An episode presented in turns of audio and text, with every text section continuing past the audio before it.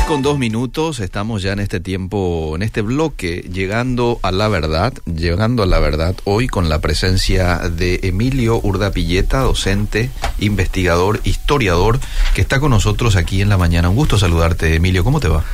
¿Cómo estás, Eliseo? Un gusto estar con toda la gran familia de Radio Obedira 102.1 FM. Bueno, felicidades, porque tuviste el otro día, el viernes, para ser más específicos, en una audiencia pública brillante allí en el Congreso Nacional. Contanos un poco cómo fue.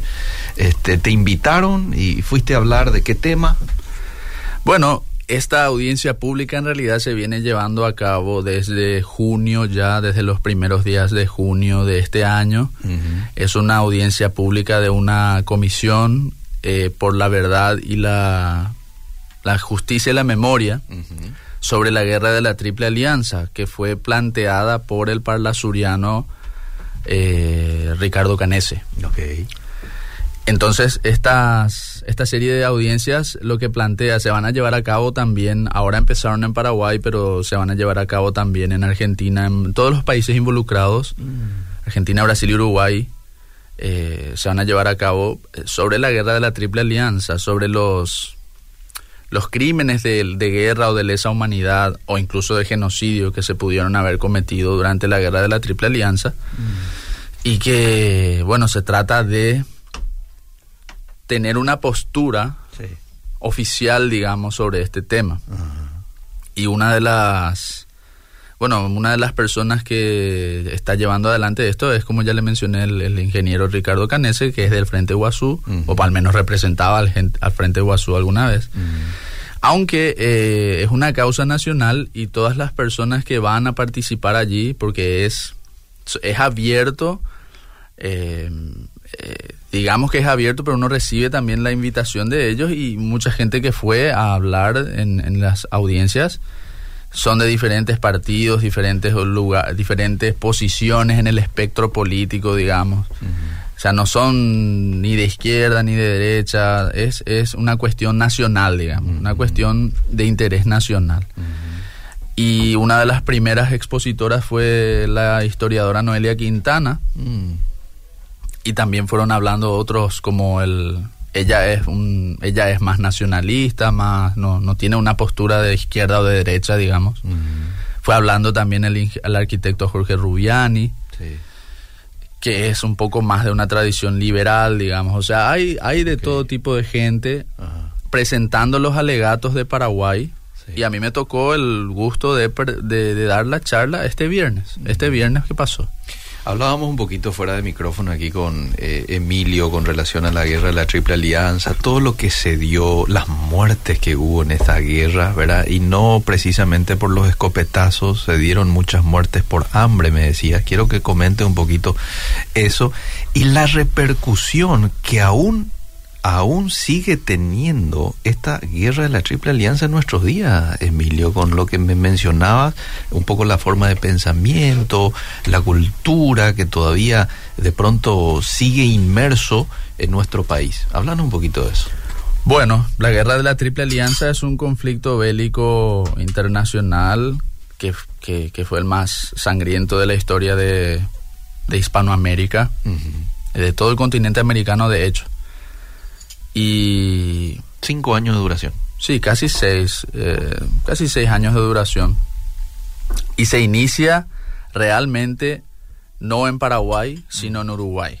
Se inicia por la por una serie de revoluciones Ajá, que fueron orquestadas desde Buenos Aires y desde, el- desde Brasil ajá, para imponer el, al gobierno del general Venancio Flores, que representaba al Partido Colorado de Uruguay. Este Venancio Flores estaba aliado con Bartolomé Mitre de la Argentina y con los liberales del Imperio del Brasil.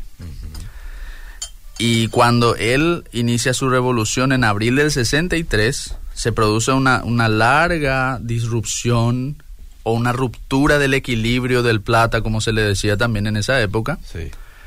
hasta que en agosto del 64, un año y más después ya, Ajá.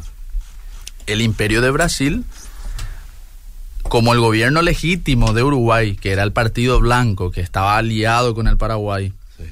resistía el Brasil resistía con mucha valentía, pero los uruguayos también fueron víctimas de, en menor medida de esta guerra. Como ellos resistían, eh, el Brasil ya amenazó con intervenir directamente sobre el Uruguay para imponer a su gobierno títere, que era el del Venancio Flores, que estaba siendo apoyado también por Mitre en Buenos Aires.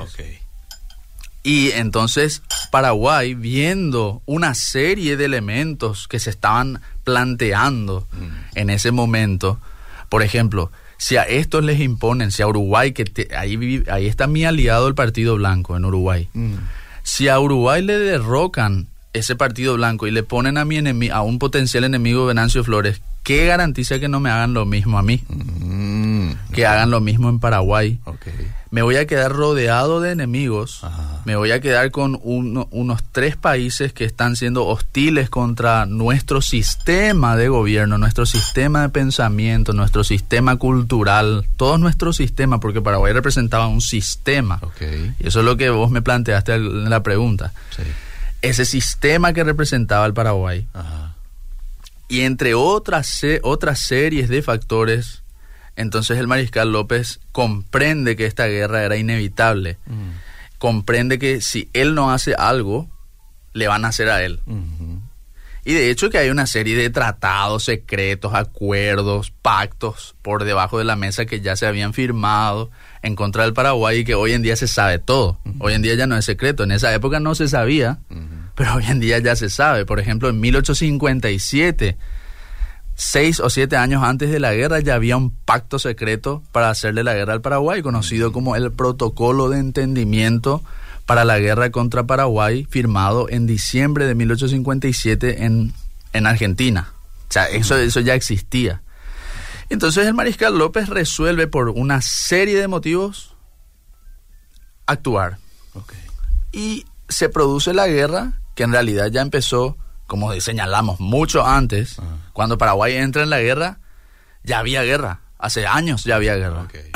y y la, la campaña oficialmente, las campañas oficialmente duran desde el 12 de octubre del 64, cuando Brasil entra a invadir Uruguay, mm. hasta el 1 de marzo de 1870 con la muerte del mariscal López. eso, es la, eso es la guerra en sí misma.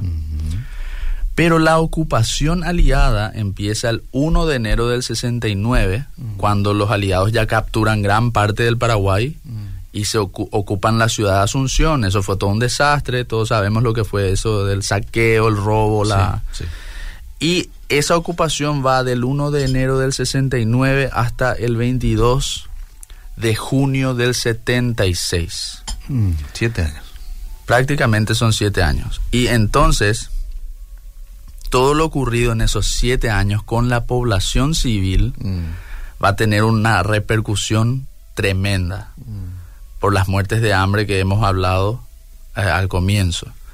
Y el tema de la cultura mm. que vos me planteaste, eso está vigente hasta hoy. No sol, quizás hoy no somos más ese Paraguay, no tenemos los gobernantes que teníamos entonces, no tenemos la, la fuerza de entonces, la fuerza comparativa, digamos, de entonces. Eh, pero quedó un residuo de los valores de entonces. Quedó un residuo, un resabio que se resiste a morir. Que es ese patriotismo, esa, ese nacionalismo en el buen sentido de esa palabra, de esos paraguayos que entendían lo que, lo que representábamos en ese tiempo. Porque la triple alianza es representa un sistema de civilización, un nuevo orden, digamos, de civilización. Que y el Paraguay representaba un orden clásico, un orden antiguo, un orden basado en otros valores.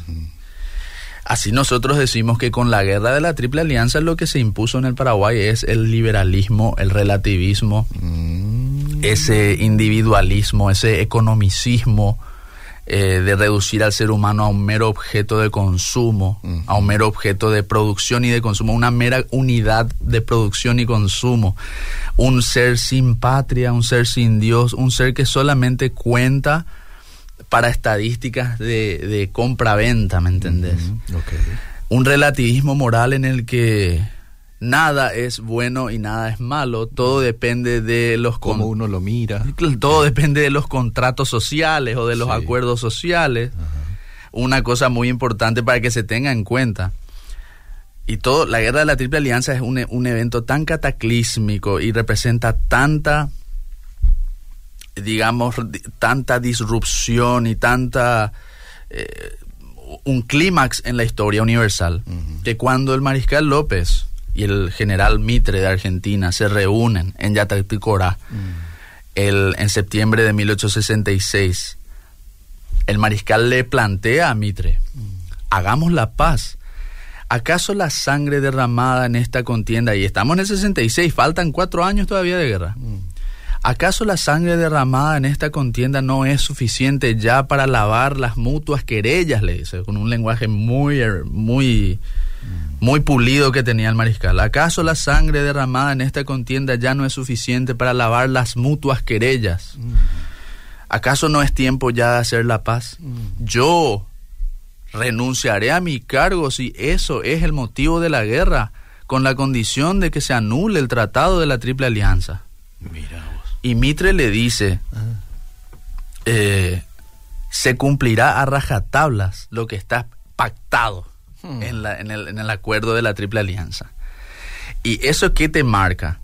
Que a ellos, hasta en eso hay un simbolismo, a ellos no les importaba si lo que estaba pasando, si la gente que moría ya eran miles y miles, el mal que se estaba haciendo, el daño que se estaba haciendo ya no les importaba. Ellos tenían un acuerdo. Mm. Y el acuerdo se cumple y punto. Tenían una hoja de ruta que tenían que cumplirlo a rajatabla. El contractualismo que estamos diciendo, ¿verdad? Este acuerdo está firmado, nosotros lo cumplimos. Y conste que los argentinos en masa protestaban porque se daban cuenta que era una guerra injusta, una guerra que era en contra de ellos también, porque el pueblo argentino estaba dividido entre las provincias, que eran muy favorables a Paraguay, y Buenos Aires, que era muy favorable a la alianza. Entonces, ¿eso qué te da la pauta? Te da la pauta de que es una civilización, un modelo, un nuevo orden de civilización que se instaló en el Paraguay. Un nuevo orden basado en el contractualismo, en el liberalismo, en el relativismo moral.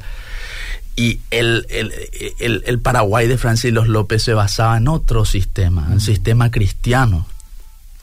Un sistema de... No digo que eran todos santos los que No, vivían claro, acá, ¿verdad? claro, claro. Ni siquiera Francis Los López no digo que sean santos, digo que era una forma de vivir, una cosmovisión de la vida cristiana, de Dios, patria y familia. Le puede gustar o no a la, a la gente esa frase, Mm. Dios, patria y familia, pero esa era, ese era el sentido de vida de ellos. Mm.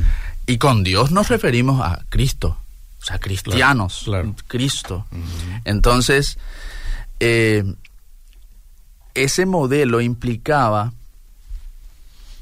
que la comunidad, Mm. servir a la comunidad estaba por encima de todo. No en un sentido comunista de esa palabra, en un sentido espontáneo y natural de que mi, mi, mi, mi prójimo está pasando mal y yo le tengo que ayudar. Mi país está en una situación grave, yo tengo que hacer algo. Mm. Yo no puedo como individuo, el individualismo liberal te dice, deja que ellos, eh, eso es problema de ellos. Mm. En cambio, el- el- en el cristianismo, en su esencia, yo tengo que ayudarle a mi, a mi prójimo que está pasando mal. ¿Qué puedo hacer yo ¿Qué para...? puedo ayu- Sí. ¿Cómo puedo ayudarle? O a mi patria que ahora mismo está en una situación de, de conflicto, ¿cómo yo puedo aportar? Mm. Por eso hasta las mujeres iban a, a unirse y daban sus joyas y actuaban como enfermeras y, y Los niños en su cultivaban momento, en su momento niños también. Sí. Conste que los niños, eh, de repente se, se- de repente los niños, eh, la guerra les llega encima, como diría Rubiani. Mm. No es que los niños fueron llevados a la batalla o fueron llamados a la batalla, sino que los niños ven que sus papás están muriendo, que sus hermanos están muriendo, que sus abuelos están muriendo. Y tuvieron que reaccionar. Y ellos dicen, nosotros también estamos viendo que esto está pasando y sienten que esa conciencia colectiva que existía, cristianísima que existía, ellos dicen, nosotros también vamos a dar nuestro aporte como sea. Y algunos incluso tenían miedo, lloraban en la batalla. Hay tantos casos de niños que los, los aliados los capturan y lloraban, así tenían miedo también de pelear, con ese miedo infantil, pero peleaban, ¿verdad? Entonces, era un modelo de civilización, el nuestro, que estaba muy eh, influido, obviamente, por nuestra historia de jesuitas, franciscanos, eh, la iglesia católica. En ese tiempo era así, ¿verdad? Y entonces todos estaban unidos en una causa que era mayor al mero individualismo. No era simplemente mi bien personal es lo que importa. Y ese es el liberalismo que trajo la Triple Alianza. Mi bien personal es el que importa. Mi, si yo estoy bien, al diablo los demás. Si, si, si hay un acuerdo, que se cumpla lo que dice el acuerdo. No importa si con este acuerdo yo le estoy destruyendo la vida a alguien. Entonces, una serie de cuestiones filosóficas se plantean en la guerra de la Triple Alianza, no solamente eh, política, no solamente geopolítica, sino cuestiones culturales, cuestiones filosóficas, incluso teológicas. Vos sabés que yo soy católico y de todas formas, con muchísimo cariño estamos acá con ustedes porque somos todos hermanos en Cristo. Y diría San Agustín de Hipona, mm. las dos ciudades, la ciudad de Dios y la ciudad del diablo. Y eso era la guerra de la Triple Alianza. Mm. Paraguay, con sus luces y sombras, era la ciudad de Dios, o buscaba ser la ciudad de Dios. Buscaba ser la ciudad de Dios. Mm. Y la alianza era la ciudad del diablo con todo eso que estamos señalando. La gente me va a decir, ¿por qué estás apelando a, una cuestión teológica para explicar la guerra de la Triple Alianza? Porque sí, porque es teológico. Todo mal es teológico al fin y al cabo. Y ustedes lo saben, protestantes, católicos, todos lo sabemos, evangélicos, menonitas, todos sabemos. En el fondo, todos los males son teológicos. En el fondo, vos lo planteas desde una perspectiva teológica. Y ahí te das cuenta Ah, pero la alianza representaba esto. Y Paraguay representaba esto. Y se te aclara todo. Se te aclara todo. Yo le digo a la gente, estudialo desde una perspectiva teológica. Y se te va a poner en claro todo, quién era el bueno y quién era el malo. Se te va, así nomás se te va a aclarar todo. Y siempre me preguntan, ¿y cómo si nosotros éramos los buenos y perdimos? Dicen. ¿Y acaso Jesús no sufrió cruz? Muerte de cruz. ¿Acaso Jesús no sufrió muerte de cruz? O como diría el escritor inglés Tolkien, mm. muchas veces, eh, yo le respeto mucho a J.R.R. Tolkien, autor del Señor de los Anillos, mm. es inglés. Mm. Muchas veces en la historia se dan esas largas derrotas del cristianismo para que en el último día se dé esa gran victoria. Y nosotros vemos esas largas pero hermosas derrotas hasta la victoria final, que va a ser nuestra. Va a ser nuestra. De repente la gente se desespera y dice, ¿por qué se impone el aborto o la ideología de género? Que ustedes saben muy bien lo que es eso, ¿verdad? O, la eutanasia. ¿Por qué si Dios... ¿Por qué si Dios está con nosotros termina imponiéndose? Son esas largas derrotas que nosotros como cristianos deberemos afrontar hasta el día en que Él venga, hasta el día en que Él venga a poner orden, el orden que tiene que ser. Entonces la guerra de la Triple Alianza es eso, es una cuestión cosmológica que trasciende a lo, a lo simplemente histórico. Y que llega hasta nuestros días, como me dijiste en tu pregunta.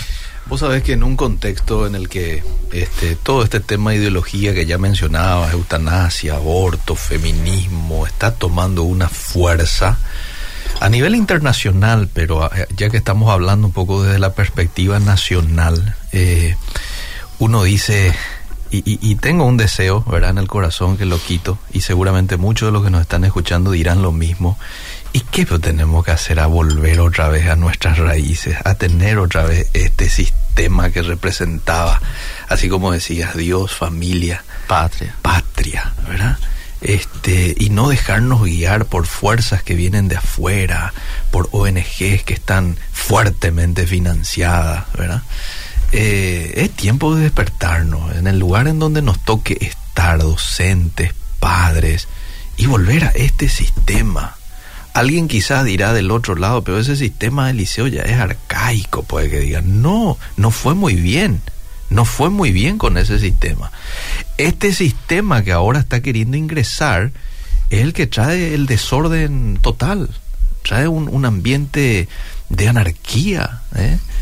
de confrontación. De confrontación.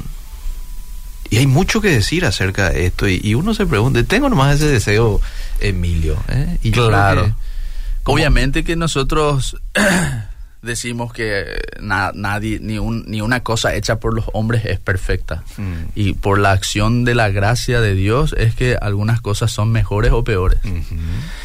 Eh, pero ciertamente lo que hacía diferente a esos gobernantes y a ese Paraguay sí. era que ellos sabían lo que eran y sabían lo que querían y sabían cómo querían lograrlo. Ajá. Y los de ahora, como vos estás diciendo, pareciera ser que están todos ceñidos a los mandatos foráneos Ajá. o a um, imposiciones foráneas sí. o a agentes eh, de, de, disrupción o de confrontación que generan ese ambiente de anarquía, de destrucción social, sí. De, de, que nuestra unión orgánica como comunidad se vea cada vez más minada. Vos me mencionaste antes de empezar lo del concierto de esta señorita. Sí, porque no me acuerdo su nombre. Sí, la Latini, no sé. Qué, porque, porque hoy es noticia, todo el mundo está enterado, en redes sociales fue viral, ¿verdad? Qué triste lo que ocurría eh, el sábado en la expo, ¿verdad? Enarbolando, eh, no. Eh, cuando, cuando en la expo se intentó que sea, tengo entendido, porque yo no, no participé ni fui, mm. se intentó que sea algo patriótico, de unión nacional, Siempre todos estamos juntos, ¿Sí? Eh, pusieron banderas de Paraguay sí. en todas partes, eh, sombrillas de Paraguay creo que también pusieron. Y, y viene y ocurre esto que yo no le no le quiero dar más importancia de la que tendría que tener. Muy bien, yo tampoco. Es algo así bueno, una artista porteña, cuando no, viene acá a Paraguay a enarbolar las banderas del porteñismo de Bartolomé Mitre, ¿verdad? La bandera de Bartolomé Mitre viene a, enarbolar acá. Sí. Pero no el problema es cuando, como vos decís, la prensa le da tanta difusión a algo que es tan eh, que debería ser a lo sumo debería ser algo tomado como de muy mal gusto sí, lo que hizo. Totalmente. De muy mal gusto. Sí. Pero la prensa le da una difusión especial. ¿Por qué? Porque ellos quieren que esa agenda se imponga. Ellos quieren que esa agenda tenga difusión. Mm. Cuando un, el malvado, mm. cuando el maligno hace algo malo, mm.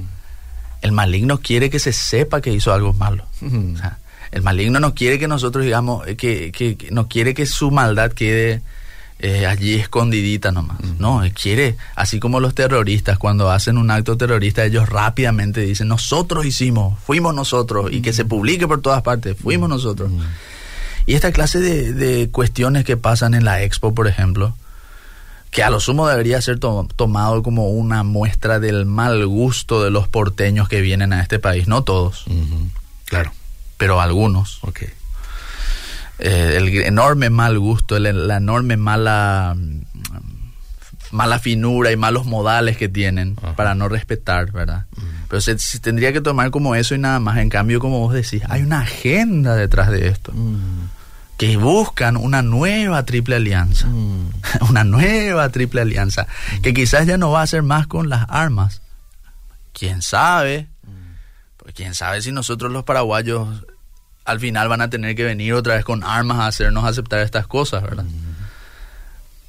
Pero es una agenda mm. y esta agenda avanza mm. y se utilizan los mismos mecanismos que se utilizaron en la guerra de la Triple Alianza en el 64 al 70. El mismo mecanismo de mentir respecto al Paraguay, difamar al Paraguay, calumniar al Paraguay, injuriar al Paraguay, promover propaganda mentirosa sobre el Paraguay, calumniosa, patrañas directamente, decir que acá a la gente, se le odia a la gente por ser de tal o cual forma. Acá no se le odia a nadie. Claro. Acá no se le odia a nadie. Acá simplemente se tienen los valores, al menos residualmente, por la cultura y las tradiciones nuestras. Al menos residualmente se tienen claro y con, el esfuerzo que hacen las iglesias, sean, sean católicas o, evangélicas, claro. También para mantener vivo eso. Acá simplemente se tiene en claro lo que queremos y lo que no queremos ser, o por lo menos se intenta. Sí, señor, sí, señor. Y, esa es la cuestión, no es que se le odia a, a, la gente del colectivo 108, como yo le llamo, para no usar ese nombre que ellos usan. No se les odia. En absoluto. Sino que se les dice, che, nosotros tenemos una visión del mundo, una visión de lo que tiene que ser lo bueno y lo malo. Y bueno, decisión tuya lo que vos hagas.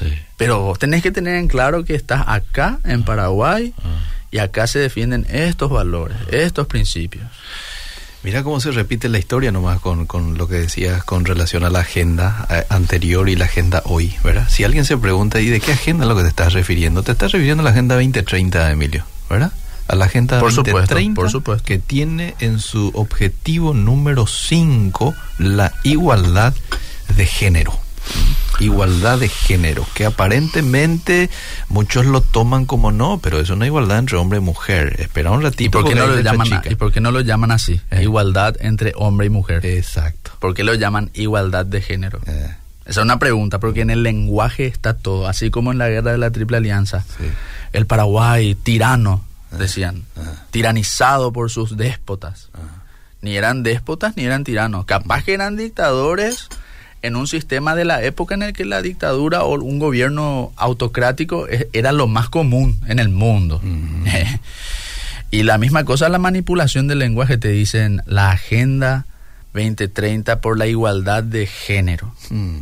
¿Y por qué no dicen igualdad entre el hombre y la mujer? Hombre y mujer, Dios los, creó y ya está. Y nadie se iba a plagar entre el hombre y la mujer, genial, ¿verdad? Pero ni, hoy en día ni siquiera puedes decir entre el hombre y la mujer, porque te dicen que hay hombres trans, hombres cis, mujeres trans, mujeres cis, y hasta en eso ellos contaminan todo. Decime un poco, porque esta Agenda 2030 es una continuidad a la Agenda anterior 2000-2015, objetivos del milenio, si no me equivoco, ¿verdad? Claro, en, los, en los objetivos del milenio no estaba por si acaso igualdad entre hombre y mujer como un objetivo. Y creo que sí estaba, pero después fue reemplazado. Después fue reemplazado por este. Sí. En realidad yo le llamo la Agenda 1717 cuando, ya que hablamos de historia, ¿verdad? Sí. Eh, cuando los Illuminati de Baviera ya entonces planificaron esta destrucción controlada de, la, de los valores cristianos de nuestra civilización, ¿verdad? Yo le llamo, le llamamos los Illuminati de Baviera porque así se llamaba su secta o, o, sociedad secreta, digamos que, que luego evolucionó a otro tipo de sociedades secretas y otro tipo de alianzas políticas. Ya viene de entonces este proceso de dinamitación de nuestra civilización. Y que tuvo un proceso largo que Paraguay sufrió. Paraguay fue ese bastión en la guerra de la Triple Alianza que luchó hasta, hasta morir por defender nuestros valores cristianos con sus luces y sombras, repetimos, ¿verdad? No decimos que la gente era santa. Claro, claro. Eh, pero tenía esa visión cristiana del mundo mm. y ese proceso continúa hasta, hasta hoy. Por ejemplo, en la Primera Guerra Mundial, mm. yo siempre le cuento esto a la gente. ¿Qué fue la Primera Guerra Mundial? La Primera Guerra Mundial. Sí. La Primera Guerra Mundial fue la destrucción de, tres imperios cristianos. Ah. El imperio austrohúngaro, mm. que era católico, el imperio alemán, que era protestante, y el imperio ruso, que era ortodoxo. Y tres imperios cristianos fueron destruidos mm. y se instaló en Alemania el nazismo, en, en, eh, en, Rusia el comunismo mm. y en el imperio austrohúngaro no pudieron hacer nada, pero lo rompieron en mil pedazos. Mm. Lo rompieron en mil pedazos. Y luego continúa la historia, ¿verdad? En la Segunda Guerra Mundial hasta hoy. Un proceso que en la Agenda 2030 se llega a lo que se conoce como el transhumanismo, que alguna vez seguramente hablaron acá o se hablará acá. El transhumanismo, ¿qué es el transhumanismo?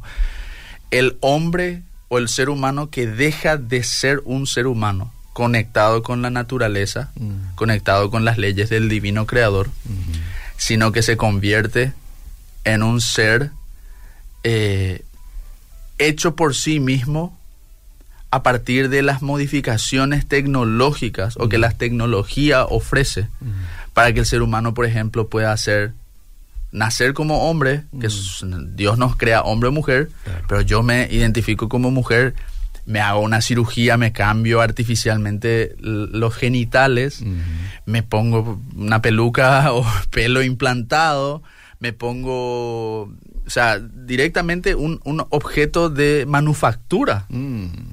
¿Te acuerdas que hablamos del economicismo liberal de reducir al hombre a un mero objeto de consumo? Sí. Pues bien, ese es el transhumanismo.